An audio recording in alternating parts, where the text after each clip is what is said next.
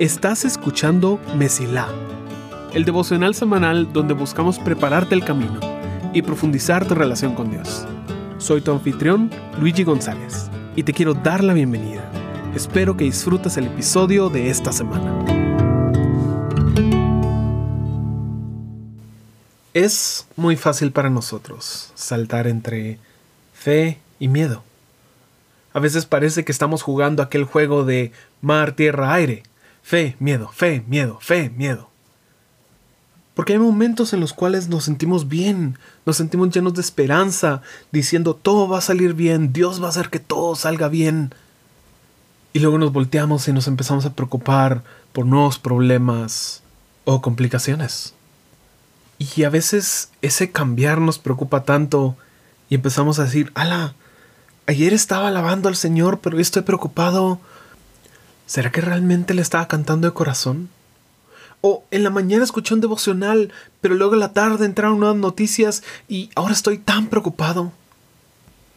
Nos preocupa lo poco lógicos que somos los humanos muchas veces. Y la presión se vuelve cada vez más fuerte mientras más sea líder, por ejemplo, en alguna iglesia. Vemos como muchos son aplastados por la presión de no me puedo preocupar porque les acabo de predicar acerca de lo bueno que es Dios. O no puedo quejarme porque recién acabo de orar por aquella persona y sus problemas para que Dios intervenga. ¿Qué clase cristiano sería yo que dice una cosa y luego vive algo diferente? Bueno, déjame decirte que serías normal. Porque por la forma en la que hemos armado nuestras iglesias, preparado mensajes, por lo menos del punto de vista del predicador, que quiere inspirar, quiere llevar a las personas a entender lo bueno que es Dios, que se empieza a dar esta percepción de que la vida cristiana se trata de estar siempre bien. De que estar preocupados o estresados no es simplemente algo que nos hace mal, sino que es un error que cometemos. Y cuando contamos nuestros problemas a alguien, nos apuramos a agregar un, pero yo sé que Dios va a hacer algo, pero yo sé que Dios lo va a solucionar. Lo cual es cierto, pero muchas veces lo decimos sin creerlo.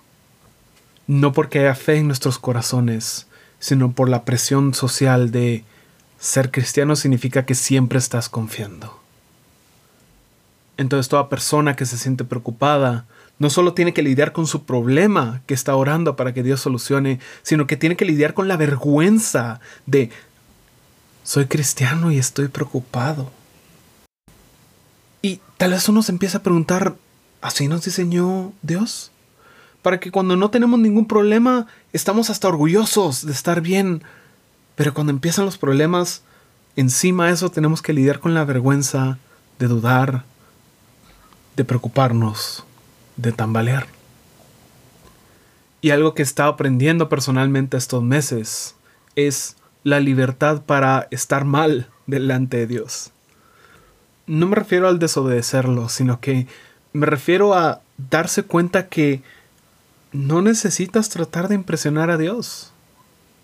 Ahora, tú puedes impresionar a tus amigos, tus pastores, tus líderes, tu pareja, Puedes mostrarles lo cristiano que eres, contándoles tus problemas y agregando, pero Dios va a hacer algo, aleluya, mientras que tu corazón está sumergido en el fondo del mar.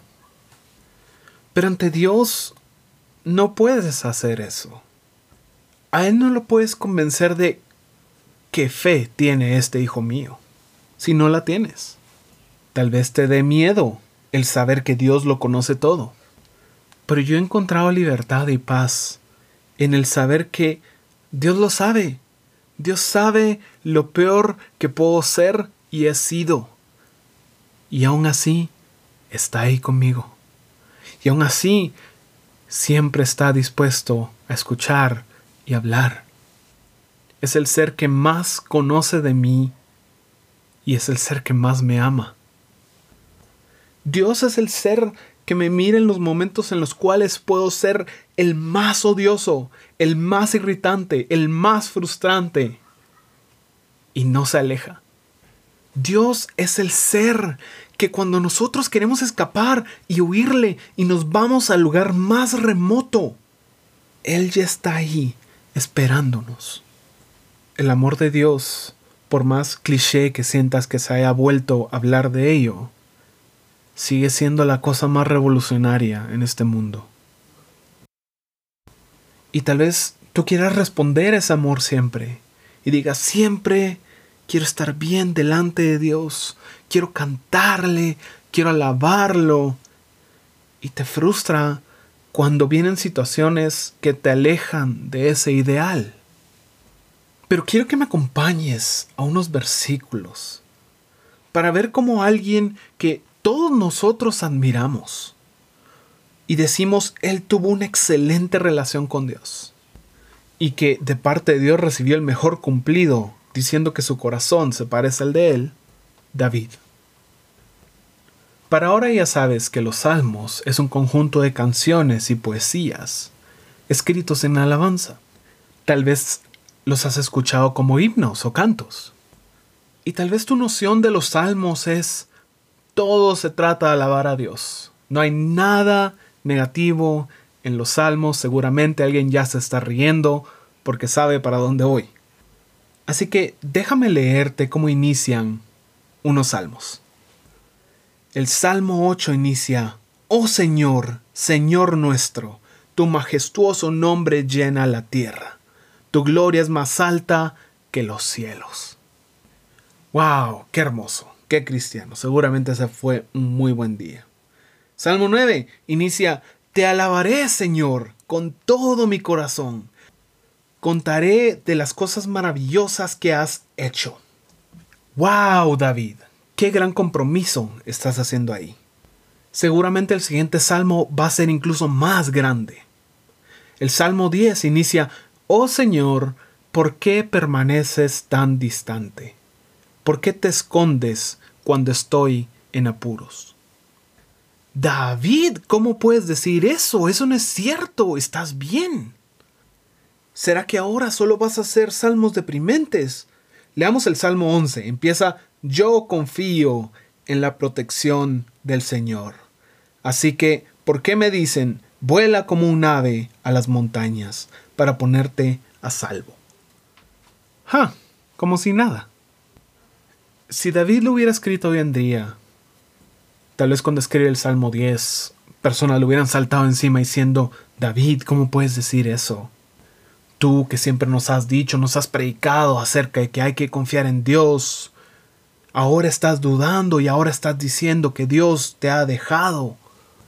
Pero David simplemente estaba siendo honesto acerca de lo que estaba experimentando con el Dios del cual él tenía expectativas.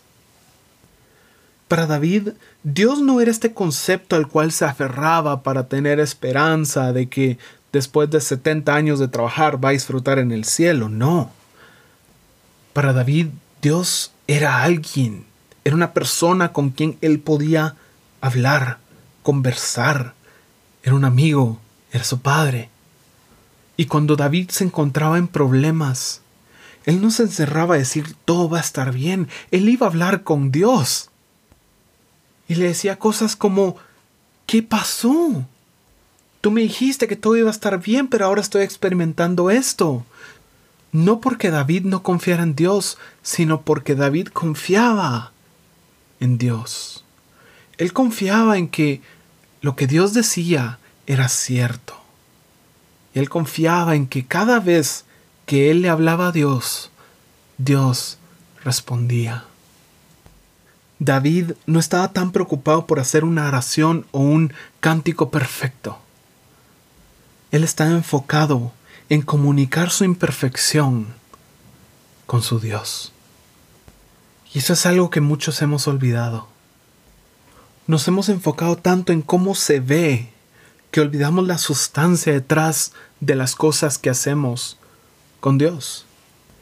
Nos enfocamos tanto en hay que ser inspiradores, hay que ser positivos, que olvidamos que no todas nuestras oraciones terminan en un amén.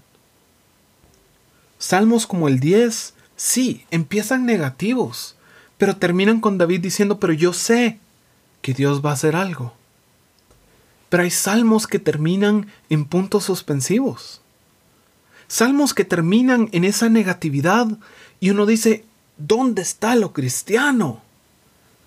Pero es que a ellos no les preocupaba ser cristiano, les preocupaba estar en conexión y relación con el Dios que es real y vivo y personal.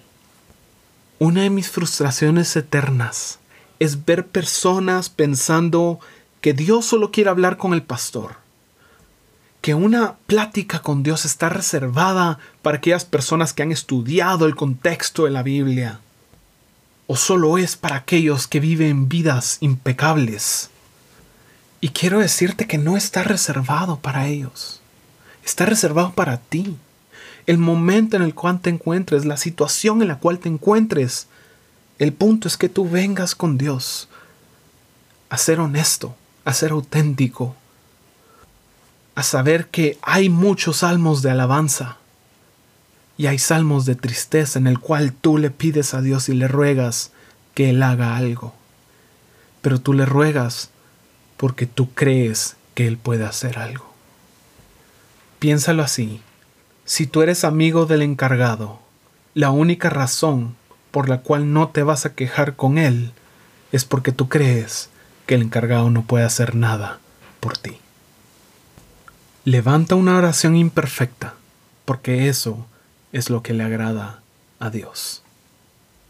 Deseo que encuentres la libertad para hablar cara a cara con tu Creador y que tu camino se mantenga siempre despejado. Gracias por escuchar. Si este episodio fue de bendición para ti, puedes ayudarnos a crecer al compartir el devocional en redes y enviándolo a las personas que sientes que necesitan escucharlo. Gracias por ser parte de Messi